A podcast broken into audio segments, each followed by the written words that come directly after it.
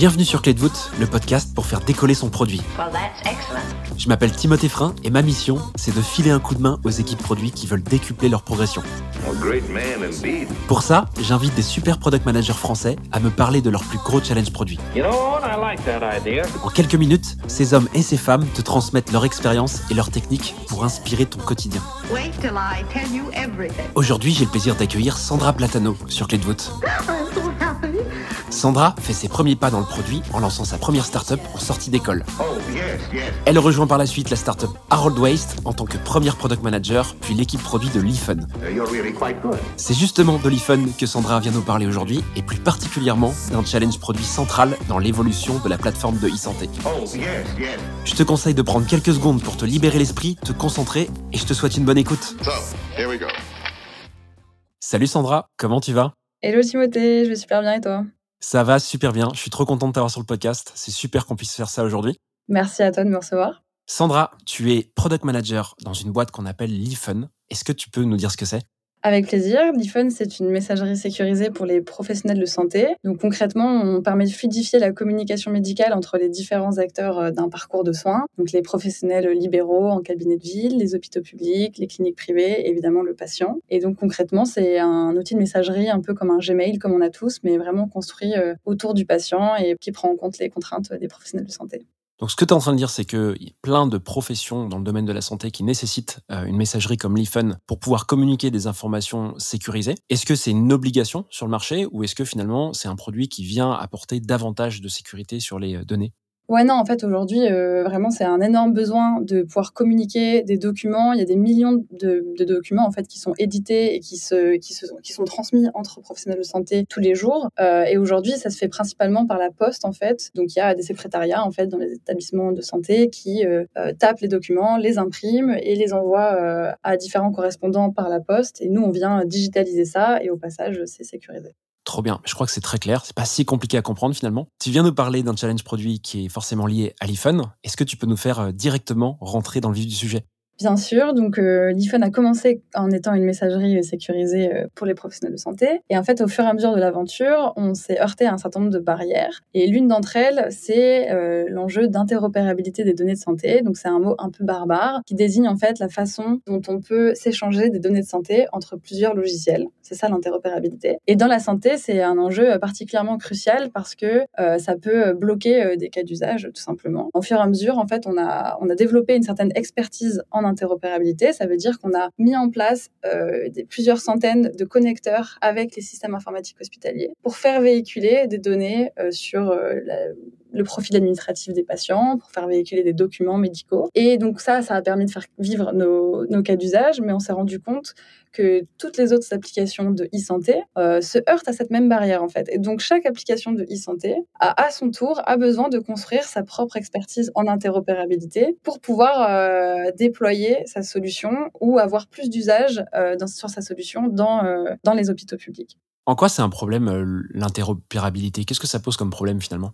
Que ce soit imposé par euh, les DSI ou que ce soit euh, une barrière à l'usage de ton produit, euh, il y a plusieurs facteurs qui font que tôt ou tard, pour, ton application, tu vas être confronté à, cette barrière. Ça va soit bloquer l'usage, soit ça va bloquer le déploiement. Donc, c'est-à-dire que ton application, elle va pouvoir, tu vas pouvoir faire un pilote, mais pour que ce soit déployé, l'interopérabilité va souvent être un, prérequis. Et donc, ça devient directement un problème pour ton business. Quoi.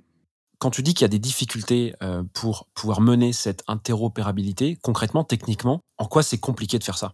Alors, c'est une très bonne question. Donc, c'est très complexe pour plusieurs raisons. Alors, déjà, euh, l'informatique en santé, c'est très en retard euh, par rapport aux standards euh, modernes d'informatique. Donc, par exemple, tous les jours aujourd'hui, on va dire des phrases comme on va récupérer le flux HSATDT V2.5, IHPAM de votre gamme par l'intermédiaire de votre EAI et via un pont MLLP plus VPN. Donc, par exemple, ça, si tu dis ça à un DSI, bah, il va comprendre, alors que toi, j'imagine que tu as entendu du charabia. J'espère que personne n'est arrivé sur le podcast à ce moment-là, parce que je pense qu'on a perdu tout le monde.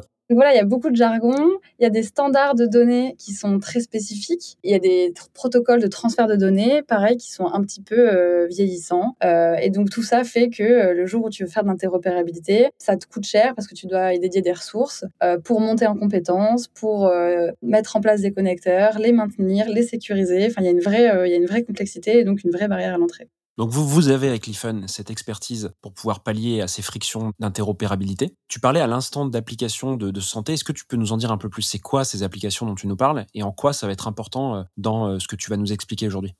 Ouais, alors le profil des applications auxquelles on parle, c'est très varié. Déjà en termes de taille, il y a des petites startups euh, qui viennent de lever des fonds, comme euh, des, des grosses boîtes euh, comme Vidal qui prennent un peu le virage du numérique. Donc en termes de profil, c'est très varié. Et en termes de cas d'usage traités, c'est aussi très varié. Il va y avoir pas mal de boîtes qui font de la télésurveillance. C'est vraiment d'actu parce que ça va bientôt être remboursé. Donc il y a un vrai boom des applications de télésurveillance. Il y a des applications autour de la conciliation médicamenteuse. Donc ça, c'est plutôt au niveau des médicaments. Il y a vraiment plein de types d'applications qui traitent des cas d'usage très variés. Et donc ces applications, elles, elles ont besoin aussi de travailler comme vous avec euh, des acteurs hospitaliers ou d'autres acteurs de la santé. Pour ça, elles ont besoin de se connecter à ces systèmes. Et donc, ce que je comprends, c'est que pour elles, c'est un peu un calvaire de venir se connecter parce que bah, ça pose euh, toutes ces difficultés techniques euh, qui sont imposées ou liées par l'interopérabilité. C'est ça? Exactement, difficultés techniques et euh, beaucoup de temps dédié à mener des projets d'interopérabilité, du coup avec les chefs de projet interopérabilité des établissements. Donc voilà, complexe, euh, ça prend du temps. Tu es en train de me dire du coup que vous êtes historiquement une application de messagerie pour communiquer de l'info euh, de santé. Et là, tu es en train de me parler quelque part d'être un opérateur de connexion pour ces applications. Qu'est-ce qui fait que vous basculez, que vous pivotez ou que vous, que vous élargissez le, produit vers cet opérateur? Ouais, c'est pas vraiment un pivot parce qu'il faut savoir que vraiment depuis le début euh, de l'aventure Lifun, les, les, fondateurs ont vraiment cette vision de construire euh, une sorte de couche d'infrastructure euh, sur, laquelle euh, toutes les innovations en e-santé pourraient venir se plugger et on, leur enlèverait toute une complexité un peu du système. donc c'est pas vraiment un pivot, c'est plutôt de se dire on a construit pour nos propres besoins une, une expertise en interopérabilité. Donc exemple concret, la messagerie sécurisée Lifun permet d'envoyer des documents dans le dossier patient informatisé des établissements euh, donc c'est la brique en fait qui rassemble toutes les données euh, sur le profil médical des patients et tous les documents qui sont édités à propos d'un patient. Et donc ça c'est un cas d'usage qu'on a eu nous d'IFUN qui nous a permis euh, d'être déployé notamment dans les groupes dans les groupes de cliniques privées. Et donc à cette occasion-là, on a développé notre expertise d'interopérabilité et en fait on se rend compte qu'il y a plein d'autres applications à qui ça pourrait bénéficier, qu'on leur ouvre notre expertise. et donc c'est pour ça qu'on va vers un virage un peu de construire une plateforme de e-santé. Bon, je crois qu'on a bien compris maintenant ce que tu veux faire, c'est qu'en gros, tu vas quelque part contribuer à l'évolution du produit de l'IFUN vers cette plateforme dont tu parles. C'est quoi le gros challenge du coup euh, dont on va parler aujourd'hui, que tu rencontres pour pouvoir euh, faire cette bascule vers euh, un système de plateforme?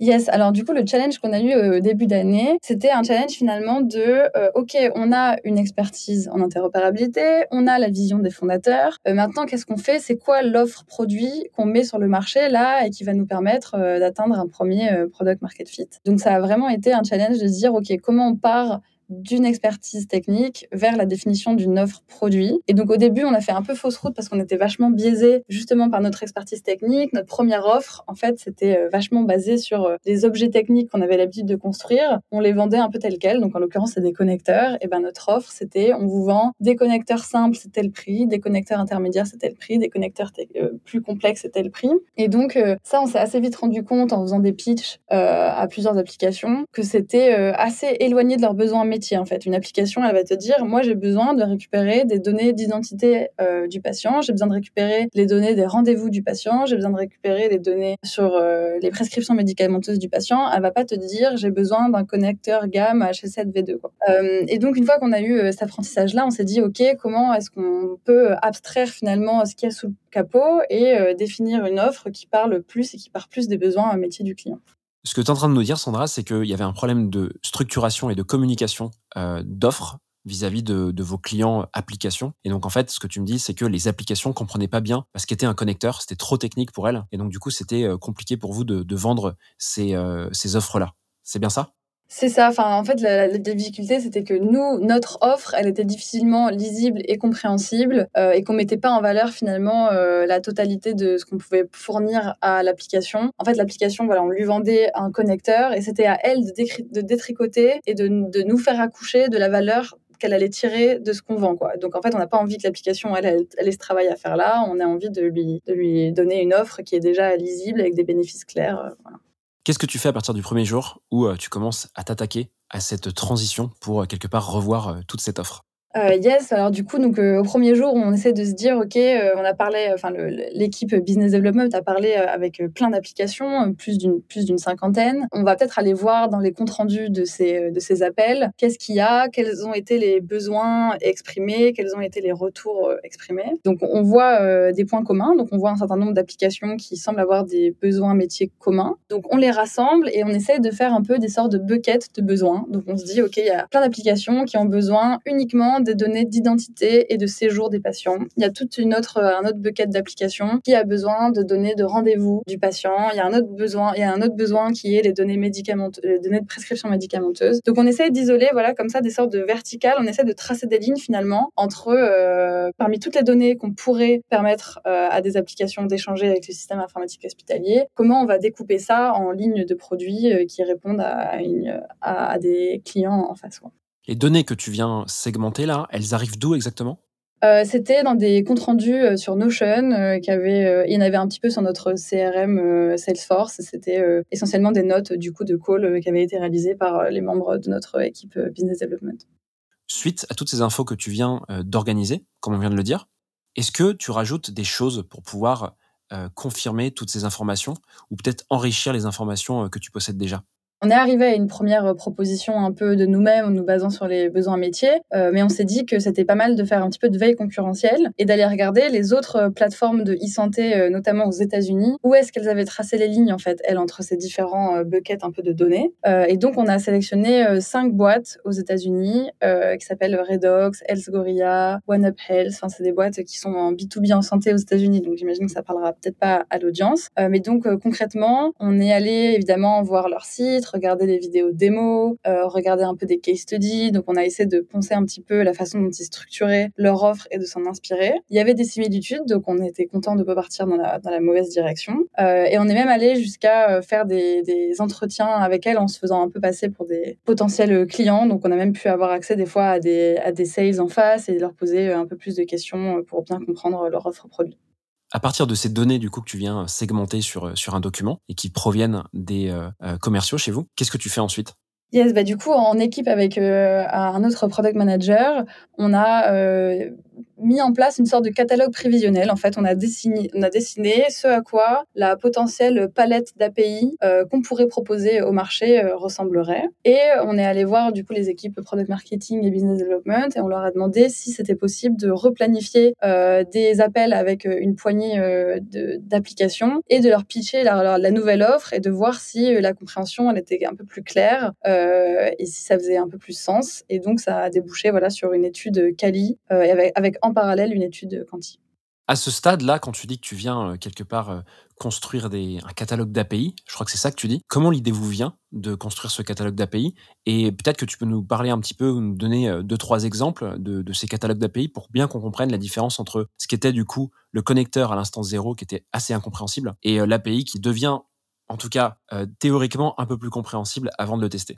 Alors déjà, la façon dont on voulait exposer les données, enfin, on savait qu'on allait apporter de la valeur en exposant des données sur des standards Internet plus modernes et donc euh, des API REST, euh, ça, on savait dès le début qu'on voulait, euh, qu'on voulait avoir ce mode d'échange de données. Alors ensuite, sur comment est-ce qu'on a découper finalement les, les, différentes API entre elles et pas fait une énorme, une énorme API, euh, bah, on est parti justement du coup des besoins métiers quoi. Et on a fait par exemple une API qui permet de récupérer les données euh, d'identité euh, administrative vraiment du patient et ses séjours, une API qui permet d'envoyer des documents dans le dossier patient informatisé, une autre API qui permet d'envoyer des documents dans le DMP du patient, le dossier médical partagé. Donc voilà, on a, on a, on est reparti vraiment les API, elles collent exactement aux besoins métiers. Et donc par exemple pour faire la correspondance, le fameux connecteur GAM en HL7, V2.5, etc., il est devenu euh, une API de récupération de données euh, de données d'identité et de séjour euh, patient.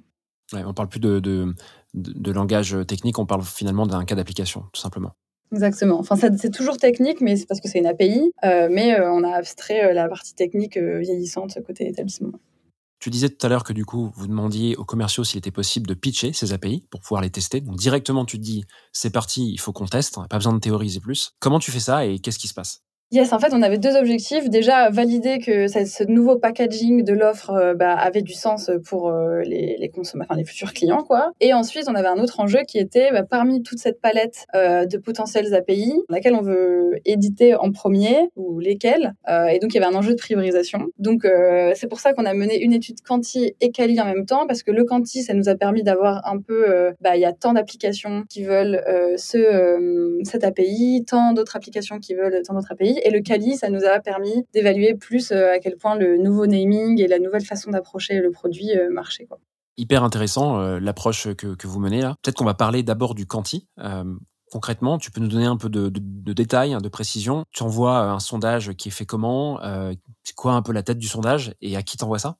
Donc la première étape, c'était de fabriquer un questionnaire. On a utilisé euh, l'outil euh, Paperform pour ça. C'était un questionnaire assez simple qui avait, euh, je crois, un peu moins de 10 questions. On l'a envoyé au CEO, CTO d'environ une cinquantaine d'applications et on a récolté entre 30 et 40 réponses, ce qui constituait du coup un échantillon suffisamment représentatif pour qu'on puisse avancer et, tirer un minimum de conclusions. Voilà pour l'étude quantique.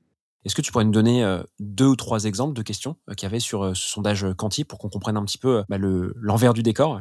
Bah, la question centrale, c'était vraiment quel type de données avez-vous besoin d'échanger avec les systèmes informatiques hospitaliers? Et donc, c'est là qu'on listait euh, les données d'identité, les données de rendez-vous, les données de profil médical, les données de prescription, etc. Donc là, c'était un multi-select, euh, ils pouvaient en coucher autant qu'ils voulaient. Puis après, il y avait des questions un peu plus euh, axées marketing, par exemple. quel serait le top 3 des critères que vous considéreriez quand vous faites le choix de choisir un partenaire en interopérabilité? Et donc ça, c'était hyper intéressant parce que donc il y avait euh, comme option euh, il y avait, il y genre le prix, euh, il y avait la rapidité, il y avait le fait qu'on soit déjà bien implanté dans les hôpitaux, il y avait plusieurs choses et on a vu que la partie gestion de projet est vachement ressortie. Donc non seulement, évidemment, le prix est important, le fait qu'on soit déjà présent at scale en France, c'était important, mais le fait d'avoir un vrai partenaire de confiance à qui déléguer finalement la relation avec les établissements pour mettre en place cette interop, c'était vraiment hyper important et ça, on l'a pris en compte dans la rédaction d'un certain nombre de contenus à destination des Ok, donc avec ce quanti, tu arrives à faire un peu un classement euh, des API que vous allez euh, prioriser pour la suite, j'imagine. Un peu la même question pour euh, cette partie Kali. Vous menez, j'imagine, du coup, des entretiens avec vos clients applications. Quelles sont les grandes questions que vous posez durant ces entretiens et qui est-ce qui mène ces entretiens? Alors, on était plusieurs. Donc, il y avait euh, un, une product marketing manager, un PM. On essayait d'inclure euh, des développeurs euh, quand c'était possible. Et puis, il y avait quelqu'un du business development pour nous faire l'intro. Mais donc, c'était le product manager qui lidait l'entretien et les autres étaient plutôt en écoute. On a sélectionné du coup une dizaine d'applications avec lesquelles bah, le business development a des, des relations un peu privilégiées et qui étaient d'accord pour nous donner un peu de leur temps. Donc, c'était 10 entretiens en deux semaines. Les questions, c'était à peu près les mêmes que celles du questionnaire, mais on a avait plus l'opportunité de laisser parler les applications de, des problèmes déjà rencontrés. Donc, par exemple, quand on leur demandait c'est quoi les critères pour que vous choisissiez un partenaire d'interopérabilité, bah là, euh, il y en a beaucoup qui nous ont raconté un peu des, scénarios catastrophes qui étaient déjà arrivés, qui nous ont permis de vraiment bien comprendre avec leurs mots euh, ce qu'ils ne veulent absolument pas qu'il se passe euh, s'ils nous choisissent. Quoi.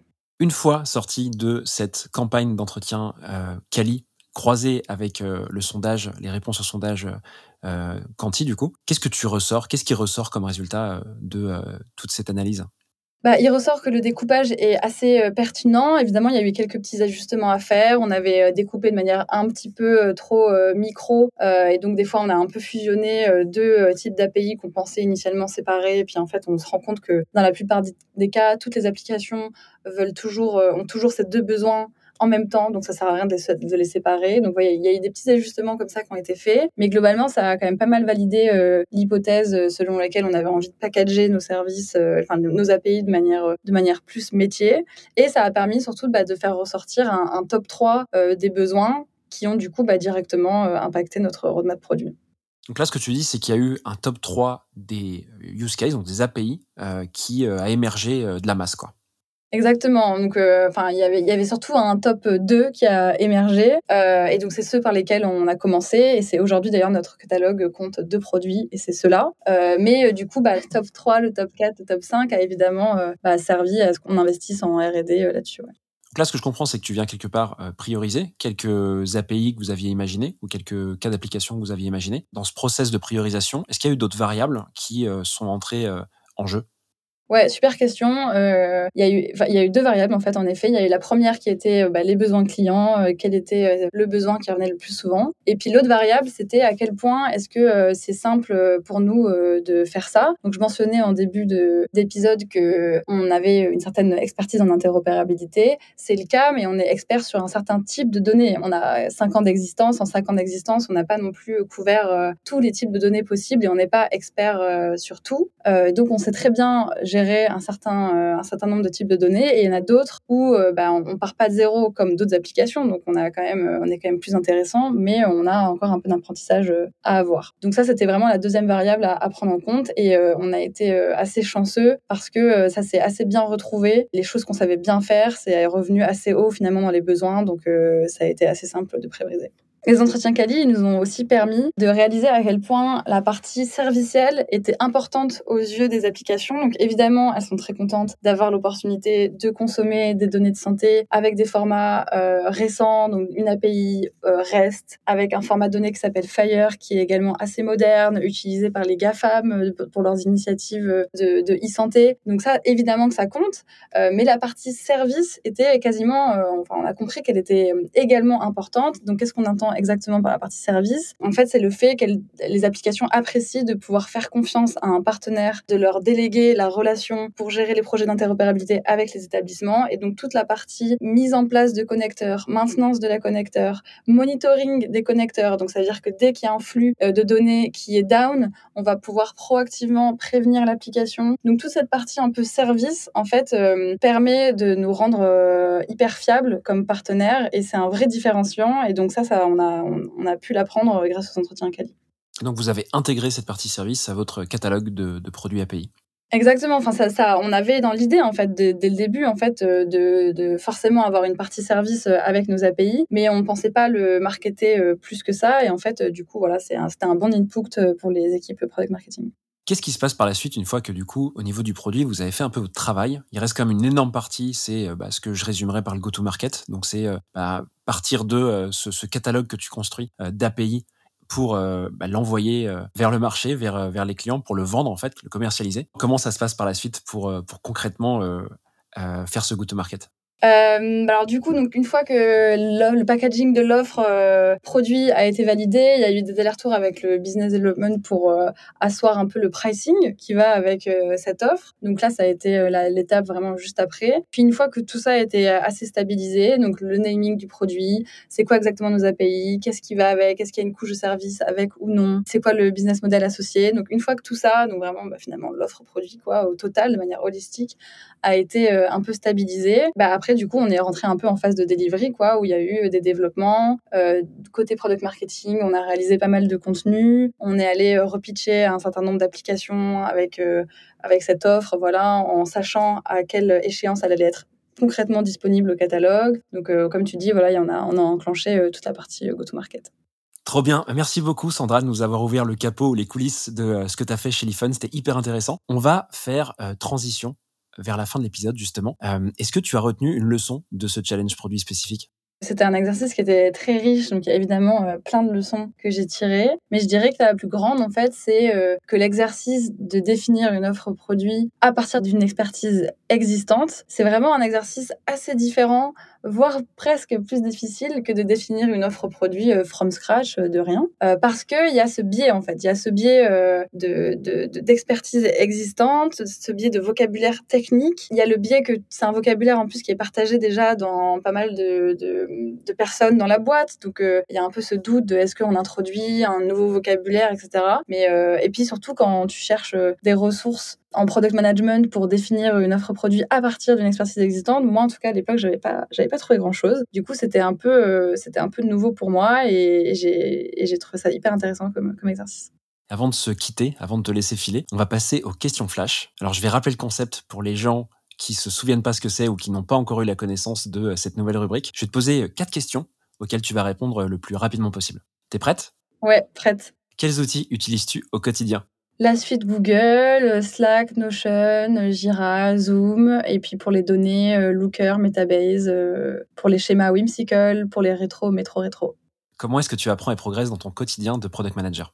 Alors chez Lifon, on a mis en place quelque chose qui s'appelle la Lifon Product Sharing Session. C'est une heure toutes les deux semaines avec toute l'équipe produit au sens large, les product designers, les product marketing managers et les product managers évidemment, où on se fait des retours d'expérience en fait sur des discoveries qu'on a menées ou des démos d'outils de no code. Où voilà, on partage vraiment de la connaissance euh, entre nous et c'est vraiment super. Je recommande à tout le monde de mettre ça en place euh, dans votre boîte. Quelle est ta ressource en ligne préférée? Je lis beaucoup la newsletter euh, Le Ticket. Et quel est le meilleur conseil que l'on t'ait donné?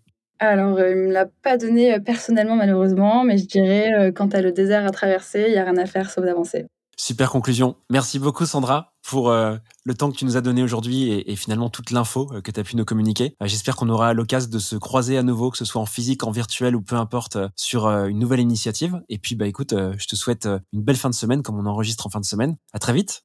Merci Timothée, à très vite. Salut. Voilà, cet épisode avec Sandra touche à sa fin. J'espère que tu as appris quelque chose que tu vas pouvoir appliquer dans ton quotidien.